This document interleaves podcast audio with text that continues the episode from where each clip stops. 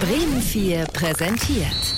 Zeiglers wunderbare Welt des Fußballs. Vorsicht, Länderspielausgabe. Mit Heribert Zeigler. Ich bin stolz, dein Freund zu sein.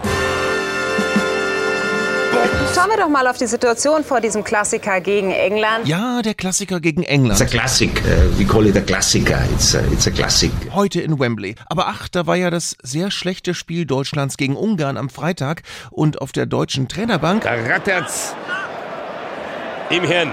Das Spiel lieferte Joshua Kimmich eindrucksvolle Eindrücke. und Bundestrainer Hansi Flick blieb hinterher nur eine Feststellung. Ja, Zeit der Experimente sind vorbei. Die Zeit der Experimente sind vorbei. Und nun also der Klassiker. in Wembley. Gegen die Engländer. Und die bange Frage? Wie sollte Deutschland spielen? Gut.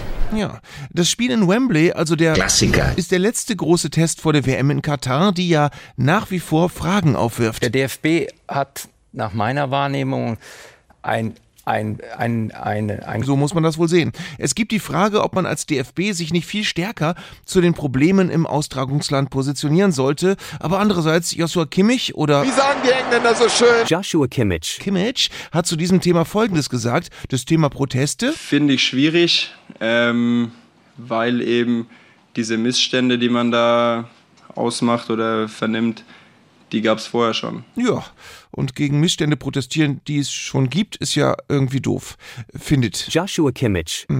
Wir hoffen, dass wir nach dem Spiel heute Abend in Wembley eine WM-Prognose abgeben können. dass sie dann so für sich auch eine Prognose abgeben können mit der Mannschaft, da können wir was reißen oder nicht reißen. Ja, und ich gebe meine Prognose ab. Mit der Mannschaft da können wir was reißen äh, oder nicht reißen. Und das muss für heute reichen. Zeiglers wunderbare Welt des Fußballs gibt's auch als Podcast auf bremen4.de und in der ARD Audiothek.